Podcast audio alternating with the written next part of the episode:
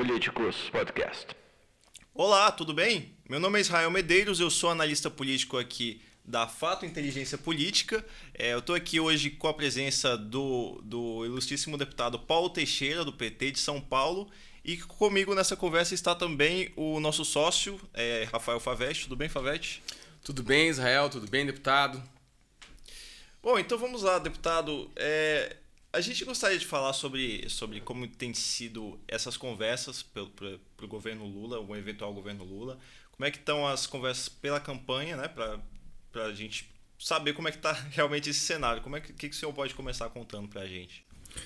Pois é, eu quero agradecer Israel de participar aqui com vocês, agradecer também o Favete né, e a Fato Inteligência Política, a pessoa do Bernardo Livramento também. Bom, é, no, é, nosso debruçar é principalmente sobre a campanha. Né? Eu sou secretário nacional do PT né, e, juntamente com a Gleisi Hoffmann, com o José Guimarães e o presidente Lula, nós temos conversado muito com os partidos políticos que devem integrar a campanha. E nós vamos ter um arco de alianças muito grande. Né? Nós tivemos já o anúncio formal do apoio do PCdoB e do PSB. O PSB oferecendo, inclusive, como candidato a vice, o nome do ex-governador Geraldo Alckmin. Devemos ter também um anúncio do PSOL, o anúncio da rede de sustentação através do Randolph e do PV, do PENA, nós, com quem nós formamos uma federação PT, PCdoB e PV. Também devemos ter o apoio formal do Solidariedade. E dois segmentos de partidos devem apoiar o presidente Lula. Uma grande parte do MDB, é, principalmente o MDB do Norte e do Nordeste, e uma grande parte do PSD, a começar por Minas Gerais, passando pela Bahia, indo até o Amazonas. Então, vai ser uma grande frente de partidos e de segmentos partidários que estão apoiando o presidente Lula. Eu creio que todos esses apoios devem confluir ali para o dia 4, 5 e 6 de junho, quando ele vai lançar a sua pré-candidatura. Uhum.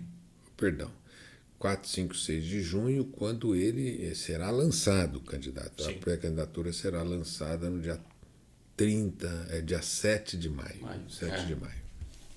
As, as convenções partidárias, elas são soberanas. São. Né? Então, é, é difícil a gente cravar, evidentemente, por exemplo, que o PSD apoie formalmente, até porque o PSD pode ter um candidato próprio.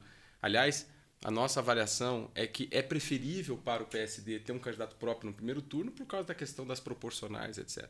Mas o que o senhor está dizendo é que há, há, diversas alas, dentro do MDB, dentro do PSD, etc., que já manifestam, até por causa de uma questão federativa, que já manifestam apoio explícito à candidatura Lula.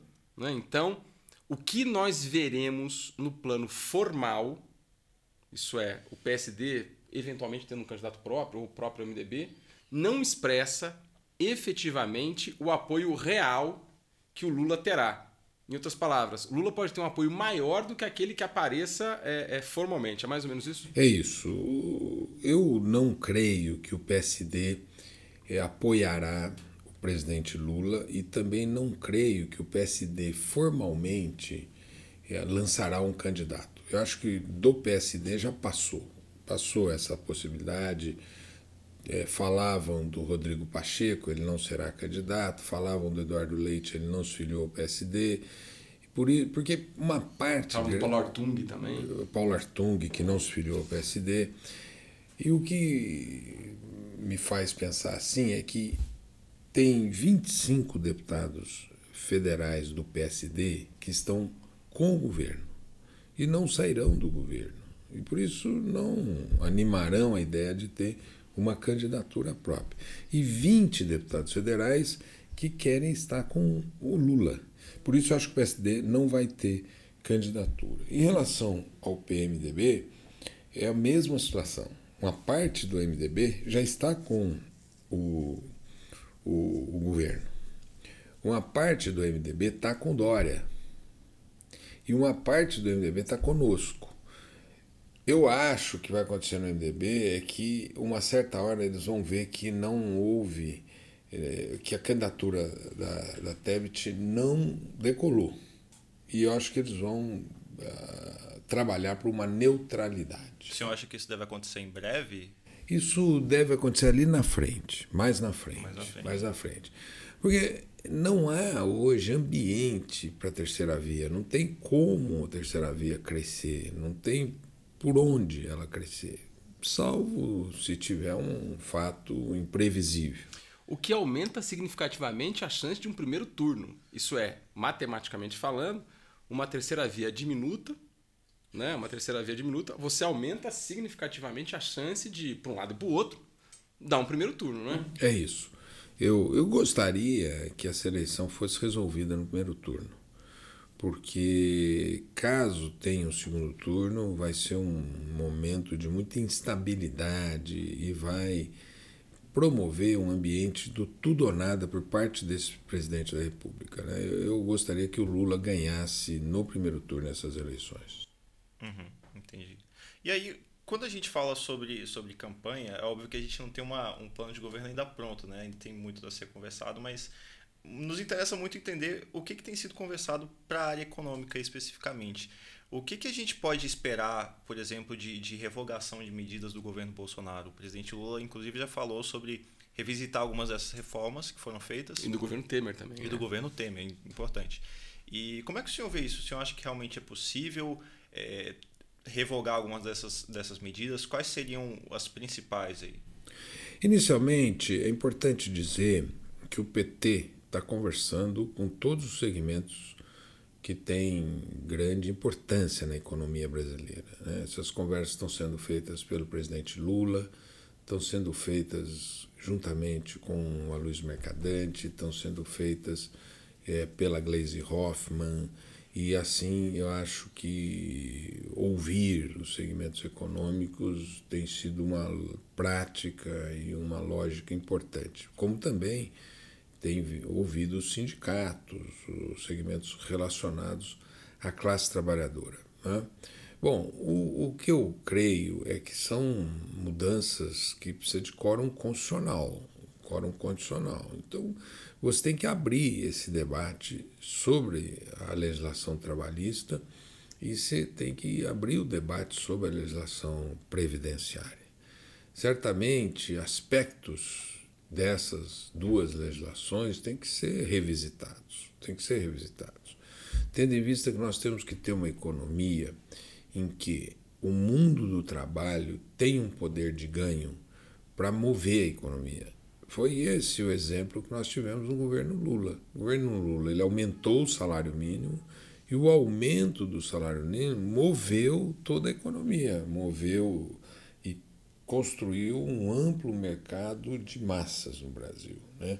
em que o povão, com dinheiro no bolso, consumiu, comprou casa, comprou carro, comprou eletrodoméstico, viajou, enfim, comeu melhor. E isso move a economia de quem produz esses produtos e gera empregos e empregos formais. Né? Agora, também tem uma economia nova tem uma economia nova, que é essa economia é, do teletrabalho, do, dos aplicativos. Tem que olhar dentro dessa economia para que tenha algum nível de proteção. Né? Vejam, esses entregadores de, de comida, eles não têm nenhuma proteção previdenciária. Né? Eu tenho conversado com vários aplicativos que estão admitindo é, fazer a contribuição previdenciária. Claro, um, um entregador ele trabalha às vezes para cinco aplicativos. Então você teria que ter uma maneira de é, apropriar do tempo que ele trabalha para cada aplicativo e aí esse aplicativo fazer a contribuição previdenciária proporcional ao tempo que esse entregador trabalha para esse aplicativo. Mas nós não podemos conceber uma economia que o menino está trabalhando como entregador com 20, 25 anos e quando ele tiver 65 anos, ele não vai ter uma proteção previdenciária. Né? E isso daqui 40 anos, o Estado vai lhe pagar um, um recurso que pode ser do benefício de proteção continuada. Então, de toda forma, o Estado vai ter que ter é, uma, uma atenção a ele do ponto de vista previdenciário ou da Seguridade Social, como também uma atenção à saúde dele. E isso importa que essas pessoas tenham um vínculo formal com a Previdência para ter uma proteção previdenciária. Se essa pessoa sofre um acidente, ele tem que ter um seguro, porque ele vai parar de entregar, ele tem que ter um seguro de acidente. Né? Todas essas questões têm que ser discutidas, porque o Brasil precisa se transformar numa sociedade que tenha alguma proteção social. Não pode deixar as pessoas caírem sem nenhuma proteção é, social. Por isso, você precisa revisitar essa é, reforma trabalhista do Temer, né, para que nessa reforma trabalhista você abrir um debate com os patrões, com os sindicatos e com os trabalhadores para que e o Estado, né, uma discussão tripartite, patrões, sindicatos e Estado, para que aí nós possamos revisitar essas essa reforma trabalhista e é, repensar o Brasil sob o ponto de vista de maior proteção aos trabalhadores. Né? Mas tem que abrir o debate. Não pode. Eu acho que o que o Lula vai fazer é abrir o debate, chamar os dois segmentos e é, a mesa restabelecer uma negociação para diminuir a precariedade, aumentar a proteção e também gerar um mercado de trabalho consumidor mais forte no Brasil. Né? Sobre a reforma da Previdência, também revisitá-la, é porque o que aconteceu na reforma da Previdência? Quando você estabelece uma idade mínima de 65 anos, você trata igualmente desiguais. Você trata quem começa com 30 anos e vai até 65 anos, e essa pessoa cumpre um período de 35 anos de, de trabalho, de contribuição, 35 anos de, de contribuição.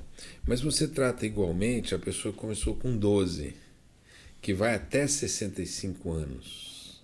Essa pessoa certamente trabalhou em trabalhos insalubres, trabalhos duros. Ela não tem mais condição física para chegar nos 65 anos. Né?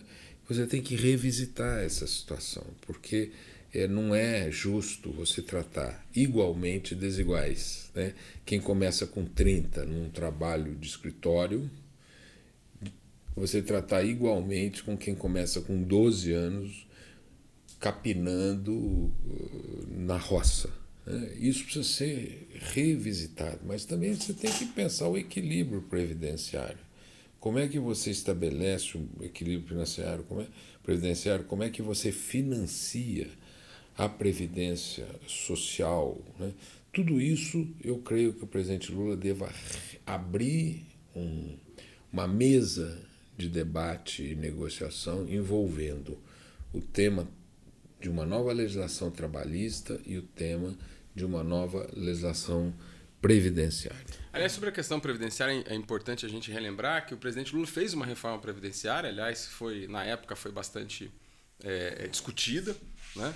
A presidente Dilma tentou fazer uma, uma, uma, reforma previdenciária dela e depois o presidente Michel Temer colocou a dele, que acabou sendo votada somente depois, somente agora, no atual governo Bolsonaro. Em outras palavras, previdência parece ser um problema recorrente no mundo inteiro. Né? Então, a sua perspectiva que você traz agora, ela é um pouco, vamos dizer assim, diferente nas palavras daquilo que se fala sobre um eventual governo PT e reforma da Previdência. Explico. O que se fala muito é que o PT vai voltar a um ponto anterior. A sua perspectiva está colocando aqui agora é que não, é que na verdade há uma necessidade de rediscussão da Previdência que é eterna. Eu acho que todo presidente que chega vai ter sempre o problema da Previdência é, é, nesses termos. Né? Então, é, você vê assim também, quer dizer, o que você está trazendo aqui nesse, nesse microfone agora é, é, uma, é uma visão é, natural do problema da Previdência, que é um problema no mundo inteiro. E não necessariamente o que está sendo, pelo menos, divulgado né, pela imprensa, é de que o PT vai pegar a reforma da Previdência e vai dizer assim: está revogada esta emenda constitucional, volta ao status quo.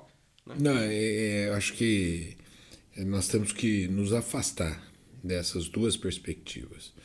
Na reforma trabalhista, de voltar para a velha CLT. Nós temos que ter uma legislação trabalhista condizente com os novos tempos, com a mudança no mercado de trabalho e, evidentemente, protegendo a todos e todas. Né? E do ponto de vista previdenciário, nós temos que ter um debate previdenciário que estabeleça um novo marco previdenciário no Brasil. Você lembrou bem, Favete, do presidente Lula, quando ele fez a reforma previdenciária ali no começo do seu governo, em 2003, 2004, Isso. que ele foi duramente criticado pelos segmentos sindicais. É isso, não? Perfeito. O que demonstra que nós vamos ter sempre responsabilidade com o país, sempre vamos ter responsabilidade com o orçamento público, com as gerações futuras. Nós não podemos fazer algo irresponsável. E todos nós sabemos disso. O presidente Lula foi um presidente que se caracterizou por uma enorme responsabilidade no trato da coisa pública. No seu governo, a dívida pública diminuiu. No seu governo, ele pagou o FMI. No seu governo, ele fez um superávit fiscal imenso. Ele, portanto, é, sempre fez uma, sempre teve um olhar muito responsável para a economia, não, é? não agir com, com precipitação, não agir é, de maneira a não ter responsabilidade, não agir jogando para a torcida, mas ele sempre jogou numa perspectiva responsável. Responsável.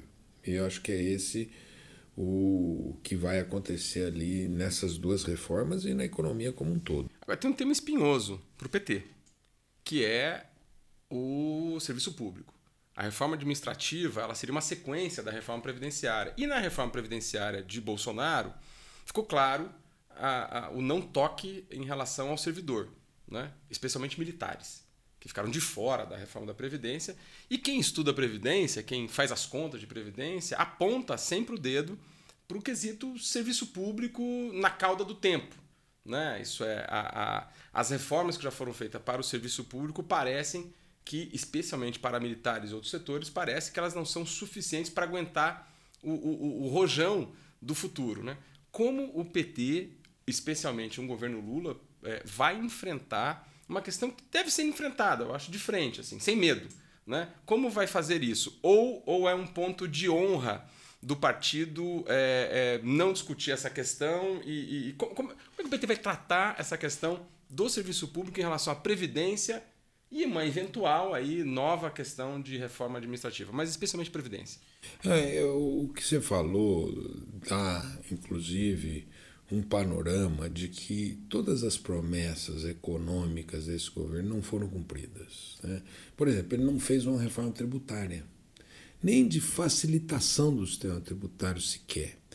Creio eu, pela incapacidade de negociação. Porque para você fazer uma reforma tributária no Brasil, você tem que dialogar muito com os estados, dialogar uma transição e fazer uma reforma tributária. O sistema tributário brasileiro é complexo e por ser complexo teria que ter uma uma assim você tirar esse esse maranhado de normas de cobrança de impostos que faz com que a empresa gaste mais às vezes em contadores, advogados do que propriamente na atividade fim. Né? E são muitos interesses. Né? É, tinha uma emenda constitucional, que era a emenda constitucional 45, que estava indo muito bem, bastasse ser aprovada a emenda constitucional 45, tinha que incrementar para garantir uma maior é, progressividade dos impostos, que o PT defende isso, né? mas ali poder-se-ia fazer um trabalho conclusivo de uma reforma tributária. Nem isso eles conseguiram fazer. A reforma administrativa do governo Bolsonaro é, uma, é um atraso é uma reforma é, entre aspas, de quem não conhece o serviço público. Ele, o que, que você quer do serviço público? Profissionalismo. Você, tem, você quer permanência, capacidade de coordenação, de planejamento. Esse é o serviço público europeu. É, nós temos que nos pautar nesse tipo de serviço público. O serviço público europeu é um serviço permanente, é um serviço é, competente. O servidor público é, é, poderoso, inclusive diante dos governos. Eu conheci a França, pude ficar 30 dias conhecendo o serviço público francês, fui na ENA, fui no governo federal, fui nos governos municipais. A França tem um serviço público de qualidade. E se o governo vem, não interrompe aquele ciclo de acúmulos que melhora a educação, que melhora a saúde, que melhora o serviço público. Esse, essa proposta do Bolsonaro, ela, ela às vezes parece que ele vai levar o serviço público brasileiro para os moldes da antes de 30, antes da, do, da Revolução de 30. Né? E, mas ele quer levar uma, um modelo de gestão privado para o serviço público, que não é a mesma coisa. Né?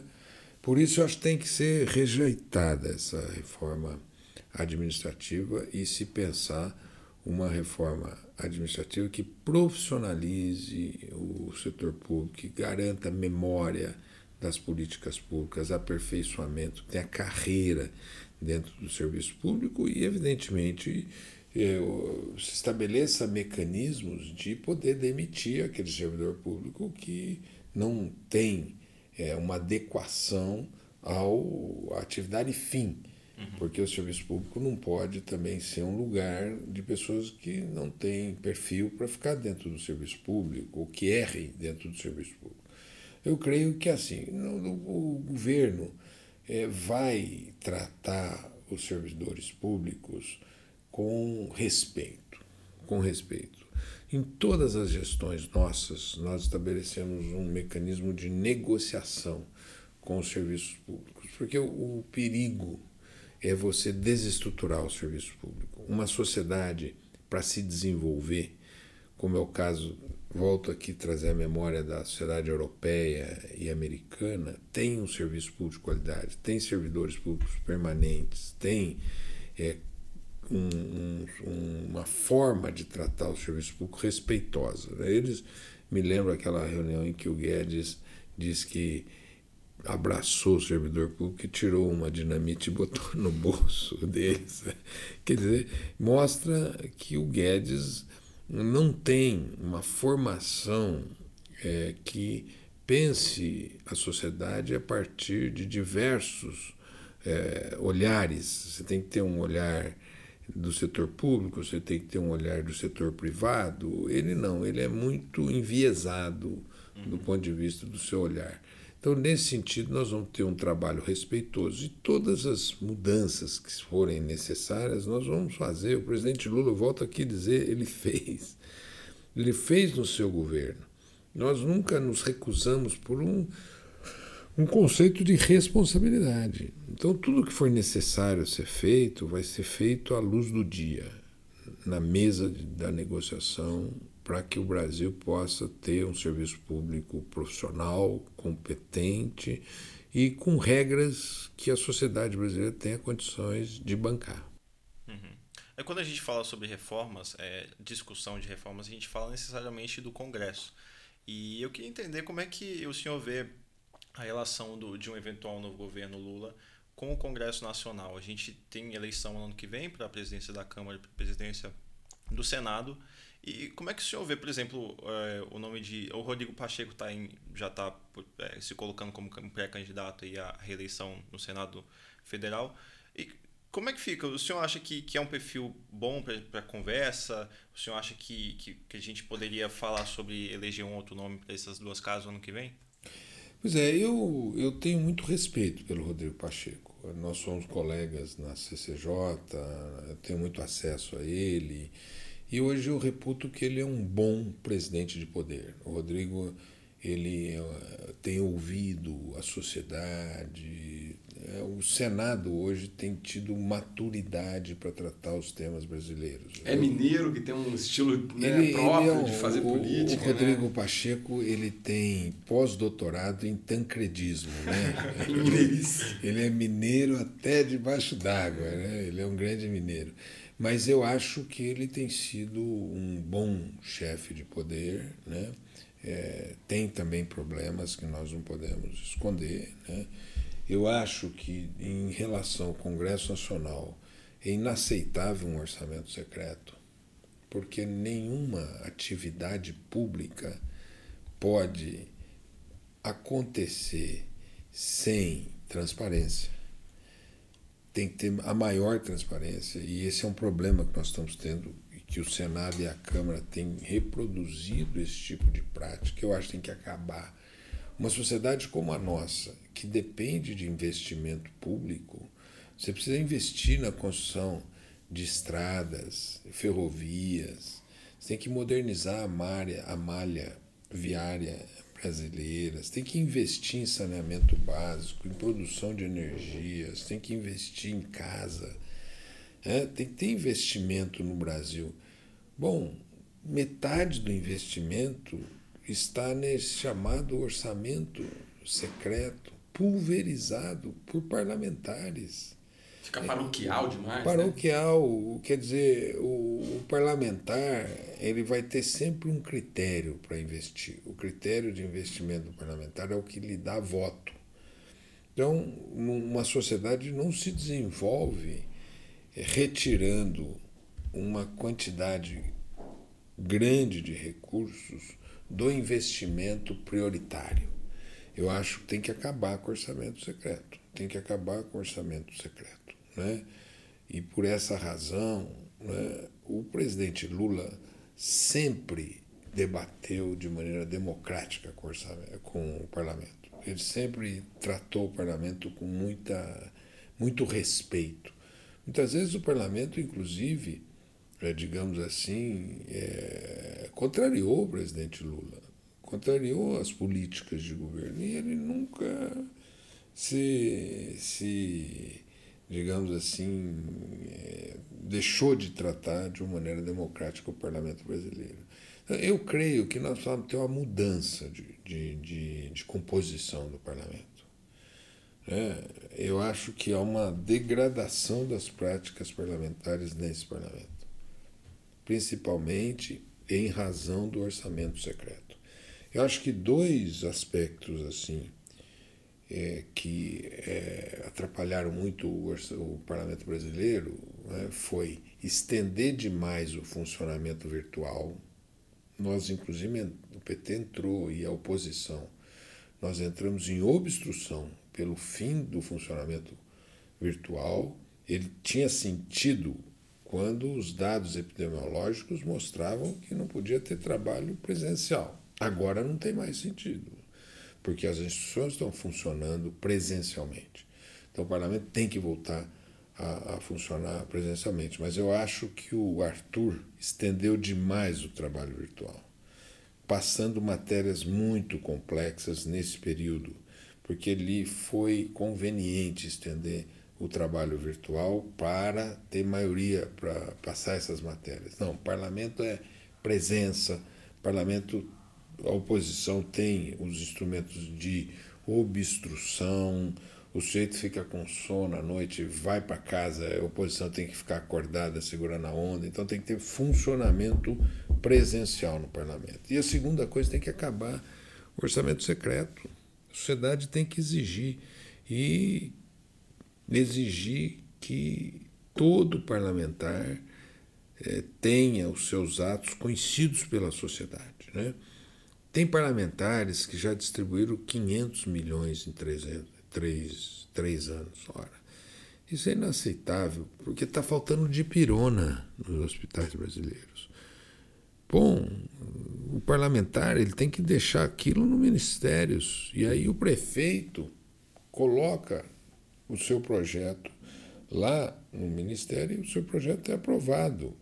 Né? Deputado, pelo mérito. Essa, essa, essa questão que o senhor está trazendo, nós avaliamos aqui na, na nossa casa que talvez seja um dos maiores é, problemas da coalizão caso Lula venha a ser eleito, que é essa relação com o parlamento, em especial com o RP9 e etc. A, a, a, o desfazimento disso, claro, ele pode se dar até por pressão popular, como o senhor está dizendo, mas é difícil chamarmos é, é, passeatas para isso. É difícil a gente pensar que você vai ter uma pressão popular para isso. Então, ou isso dá através do judiciário, que meio que começou, né? a ministra Rosa Weber ela deu aquela liminar, né? depois o judiciário chegou a dar uma retomada, ou é feito por dentro do parlamento. Como, como o, o investidor vai olhar e vai, e vai dizer assim, o parlamento vai abrir, que é um poder para o parlamento. É um poder para os seus colegas, né? Isso é um, é um poder para o deputado, para o parlamentar, etc. O senhor está dizendo que é contra. O PT é contra. Mas a oposição é contra. A maioria do parlamento talvez não seja, né? Mas aí, Como Favete... desfazer esse nó, esse nó que parece estar bem atado aí? Aí, Favete, eu quero começar pelo lado oposto. Né? Eu acho que o investidor deveria ter preocupação com o orçamento secreto. Porque ele quer investir num país que dá certo. Ele quer investir num país que cresça, num país que dê resultados. O orçamento secreto é um dos elementos que impedem o crescimento, que impede o investimento, que impede a utilização correta do dinheiro, do dinheiro, né? Em segundo lugar, eu dizer isso, não são todos os parlamentares que recebem esse orçamento secreto. Aliás, eu não recebo e não quero receber e quero o fim desse procedimento espúrio, espúrio. Terceiro, eu Acho que a população brasileira deve mais ou menos saber quem está e quem não está, tá certo? E devia rechaçar esses parlamentares nas urnas. Então existe ainda um mecanismo preventivo para você corrigir isso. E quarto, o presidente Lula já deu clareza sobre a sua posição em relação ao orçamento secreto. Ele já disse que não aceitará este orçamento, o quem faz o orçamento é o legislativo.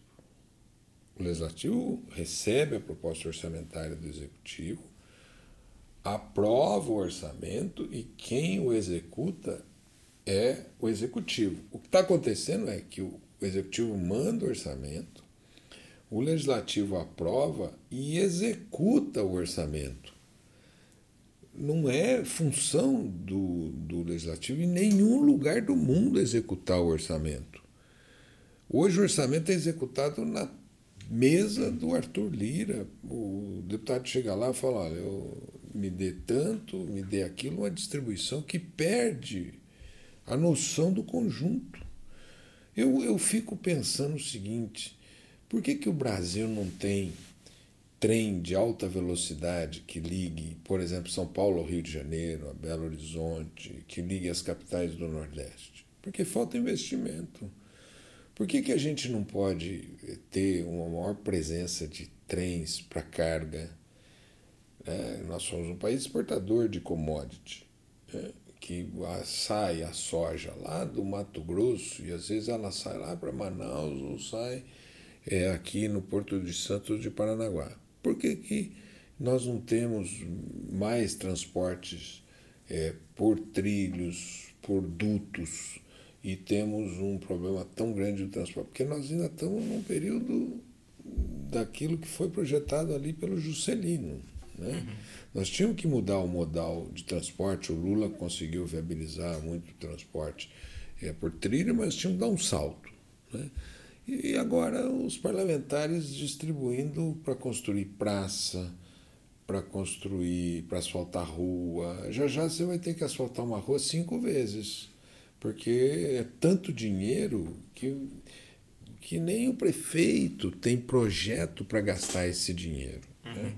E também, vamos falar a verdade, isso gera uma opacidade, opacidade essa que já já você vai revelar problemas graves de corrupção.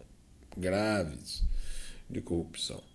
Então, eu acho que o presidente Lula ele, ao dar clareza, ele está dizendo para os parlamentares: olha, depois não venham me pressionar por algo que eu já te disse que eu vou modificar.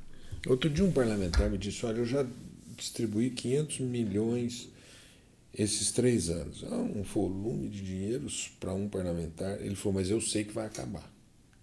Então, os parlamentares que se elegerem, mesmo aqueles que estão envolvidos no orçamento secreto, sabem que vai acabar.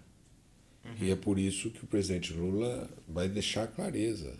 Porque você tem que deixar clareza não só para os parlamentares, mas para o povo brasileiro. O dinheiro dos seus impostos não está sendo gastado para atender as suas necessidades. Sim. A dipirona, né? a contratação de médicos, os exames, os procedimentos, nós temos um, remédios. Nós temos um país que tem um sistema único de saúde que, aliás, foi muito bem nessa crise. Foi muito bem. Porque morreram 650 mil, creio eu, muito, muito por responsabilidade da, por irresponsabilidade do governo, que entrou numa linha negacionista da pandemia, que entrou por uma linha de atrasar a compra de vacinas, etc. Mas poderiam ter morrido um milhão de pessoas por conta da ausência de um plano de saúde público como é o SUS. Os Estados Unidos aconteceu isso. Os Estados Unidos é também uma sociedade é, muito diferente da sociedade brasileira. Morreu muita gente lá por ausência de um serviço único de saúde, um serviço público de saúde. Muita gente morreu em casa nos Estados Unidos, em casa. E no Brasil, o SUS foi muito importante. Por essas razões que eu acho que o orçamento secreto tem que acabar. Eu queria saber como é que o senhor vê a possibilidade do retorno de investimentos no próximo governo. Como é que o senhor vê o que, a gente pode melhorar enquanto governo, é, enquanto poder executivo, para trazer mais investimentos aqui para o Brasil? Eu creio, Israel, que nós temos que pensar em três pilares para a retomada do investimento. O primeiro é o ambiente econômico. E eu quero lembrar que foi no governo do presidente Lula que o Brasil ganhou o grau de investimento novamente. Foi lá no governo Lula que ele criou um ambiente bom para o investimento no Brasil. O segundo aspecto, nós temos que ter estabilidade política, tranquilidade política no Brasil, sair dessa guerra que esse governo nos colocou, dessa polarização, essas coisas assim que vale mais o, o tema da internet, a guerra dentro da internet, isso tem que acabar. Mas eu acho que tem um tema muito importante para o Brasil, que é o tema ambiental. Todo mundo sabe que a Amazônia cumpre um papel ambiental para a humanidade, para o ciclo, para eh, ajudar a diminuir o problema do aquecimento global e também cumpre um papel importante para a economia brasileira, porque é responsável pelo ciclo de chuvas no Brasil. E nós estamos perdendo esse ativo. Nenhum investidor estrangeiro vai investir no Brasil se não parar o desmatamento, se não parar a destruição ambiental no Brasil. Por isso nós temos que ter um compromisso com a Amazônia. A Amazônia pode ter um papel, inclusive, para a indústria é, de medicamentos, para a indústria química, outra economia na Amazônia sustentável. Mas nós temos que paralisar aquele desmatamento de uma vez por todas, retomar os poderes dos órgãos de, de fiscalização, IBAMA, o ICMBio, o Chico Mendes, enfim, nós temos que retomar a integridade da Amazônia, reflorestar o que nós perdemos de áreas florestadas, é, desflorestadas e poder preservar a Amazônia. O Brasil está mal na questão ambiental. Isso é uma destruição. E nós temos que ter também, eu falei em três pilares, também um quarto pilar, bons projetos de investimento. Bons projetos de investimento em infraestrutura. Nós ainda precisamos amadurecer nossa infraestrutura, infraestrutura brasileira. E para amadurecê-la, nós temos que ter bons projetos, tem que ter um governo que possa produzir bons projetos e atrair bons investimentos para o Brasil. Agora, a gente está caminhando para o final da nossa conversa e eu queria saber um pouco sobre as estratégias eleitorais para esse ano. A gente falou no começo sobre alguns partidos que podem dar apoio à, à candidatura do ex-presidente Lula. E essa, essa conversa passa também pelos, pelos cenários é, estaduais, né? pelas disputas estaduais. E talvez uma das principais seja lá em São Paulo, que, é, que a gente tem é, o ex-prefeito Haddad, que está muito bem nas pesquisas.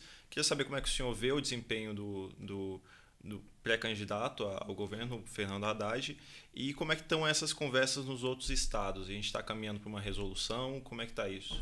Olha, o, eu sou muito otimista na montagem dos nossos palanques nacionais. Né? Nós estamos montando o Nordeste inteiro, nós teremos os palanques mais competitivos. Né?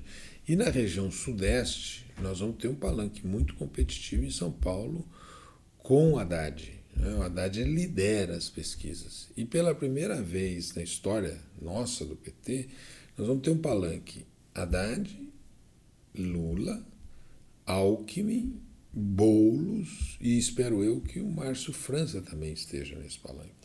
Ele vai ser um palanque muito competitivo e há uma uma reprovação muito grande do governo Dória. Por isso eu acho que a polarização pode nem ser com o governador, mas pode ser com o representante do governo federal lá.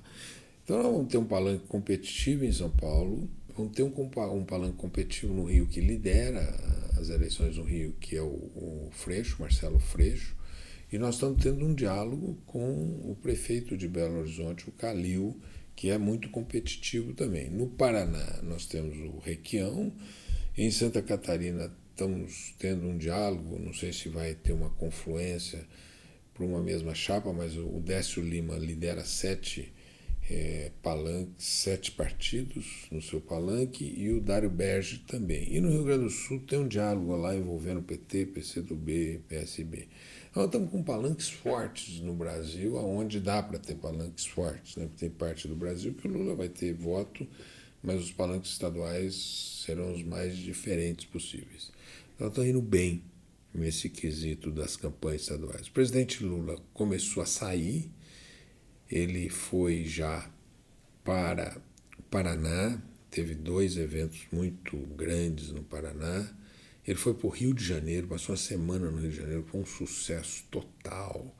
Naquela semana no Rio de Janeiro, ele teve na UERJ, teve no, no aniversário do PCdoB, teve com os artistas. Né? Aliás, o mundo artístico ele está quase todo, né? grande parte do mundo artístico está com Lula. Né? No Rio de Janeiro, grandes expressões. Teve na Bahia um evento muito forte na Bahia e agora teve aqui em Brasília com os indígenas, né? com as nações indígenas aqui.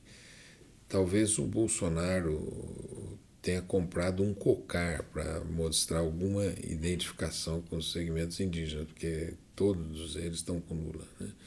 Por isso, o, a ideia agora é viajar. Viajar. O Lula vai para o interior de São Paulo, vai para o norte e deve ter uma agenda muito forte de candidatura. Ele passou a se liderar nas redes, ele lidera, ele tem melhor desempenho que o atual presidente, ainda que o atual presidente tenha a máquina de comunicação, mas nós não temos o que o presidente tem.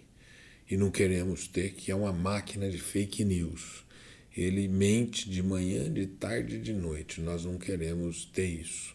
Até porque nós achamos que a sociedade brasileira amadureceu muito de 18 para cá e pôde entender como separar o joio do trigo. Foi uma vivência importante, como nos Estados Unidos teve também uma vivência muito importante que elegeu esse atual presidente. Né? Na Europa também, eu acho que a Le Pen vai perder na França e o Macron vai ganhar na França, na Alemanha o SPD ganhou. Enfim, eu acho que o Lula eleito vai ser um grande uma grande notícia para o Brasil, para a América Latina, para o mundo, porque o Lula é uma liderança reconhecida mundialmente. Né? O Lula, para mim, está se parecendo muito, são histórias distintas, são histórias muito diferentes. Eu não estou dizendo enquanto histórias, mas enquanto lideranças. Ele tem hoje um. Ele se parece muito com o Mandela. No sentido de apaziguar a apesar de estar dentro da polaridade, no sentido dele disseminar a polaridade mesmo estando dentro dela, né? Não, é, a, tem essa é pegada, é dissipar, é né? O, o, o, a polaridade, ela é política, mas não é o clima que o Lula vai alimentar no seu governo. O Lula é um pacificador. Né? E ele pacifica por políticas públicas também. Ele pacifica pelo jeito dele fazer. É muito difícil assim as pessoas odiarem o Lula. Eu já vi empresários que apoiam esse atual governo que falam: eu não quero conversar com o Lula. Eu falo, mas por que você não quer conversar? Eu falo assim, ah, porque o Lula me convence. Então ele é, ele é um. É, uma, é muito sedutor. E o Lula não é o cara da, da guerra, é um cara da paz. E eu acho que ele vai apaziguar esse país conduzindo bem o país, conduzindo bem a sua economia, conduzindo bem a política e a sociedade brasileira para um outro patamar, né? patamar distinto desse governo. Por exemplo, o tema da economia vai muito mal. Os indicadores econômicos estão muito ruins do desemprego, do desalento, da diminuição é, da, da, do poder de compra, da, do controle da inflação, né, dos preços. É, eles estão, nesse final de governo, tentando construir uma bandeira político-eleitoral é, nos preços, no preço do gás e da gasolina, mas foram três anos de muito sofrimento. Então, esse governo vai mal, mal, mal, mal. Eu não conheço os projetos estratégicos desse governo, porque eles não construíram, eles não se debruçaram sobre novos projetos. O que esse governo está fazendo é terminando obras iniciadas no governo Lula, Dilma e o governo anterior. Ele não produziu nada de novo. Né? E acho que o Lula tem uma visão de longo prazo e por isso vai ser uma, um presidente apaziguador. O Lula é isso. Né? Ele é um cara que conversa com todo mundo, que se dá bem com as pessoas, não é um sujeito raivoso. Ele não guarda raiva, ele guarda é, um amor pelo povo brasileiro. Eu acho que é isso que vai acontecer. E não tem quem não, é, não goste. Por exemplo, o Meirelles era um deputado federal do PSDB, dentro de uma enorme polarização. Ele convidou o Meirelles para ser o, o presidente do Banco Central. Presidente do Banco Central. Né? Ele nem conhecia o Roberto Rodrigues da área da agricultura, chamou para ministro da Agricultura. O Furlan, não conhecia o Furlan, chamou para o Furlan como ministro da Indústria e Comércio, porque era um expoente da indústria brasileira, lá da Sadia, etc. Então o Lula ele tem uma, uma capacidade de ver o Brasil na sua complexidade e dialogar com essa complexidade sem sectarismo, sem e eu acho que ele é uma pessoa que é muito generosa e, dentro da sua generosidade, poder, poderá fazer um belo governo no Brasil. Maravilha. Bom, é isso então. Agradeço muito a, a sua presença aqui hoje, nobre deputado. Foi um prazer conversar com o senhor sobre esses, esses temas tão importantes e as portas estão abertas para o senhor sempre que quiser voltar. Se eu quiser deixar uma mensagem para os nossos ouvintes. Eu quero agradecer essa oportunidade né? e parabenizá-los, parabenizar o Fato Inteligência Política, parabenizar você, tão jovem, né? e aí já com uma cabeça muito boa, Bernardo Livramento, e esse grande advogado que tem se mostrado um, um advogado muito importante para esse país, que é o Favete. Obrigado, obrigado, deputado. Então é isso, encerramos por aqui. Você que está nos ouvindo agora, você pode assistir esse vídeo pelo YouTube, a gente também está presente nas redes sociais e nas principais plataformas de áudio. Eu sou Israel Medeiros e me despeço por aqui. Até semana que vem. Tchau.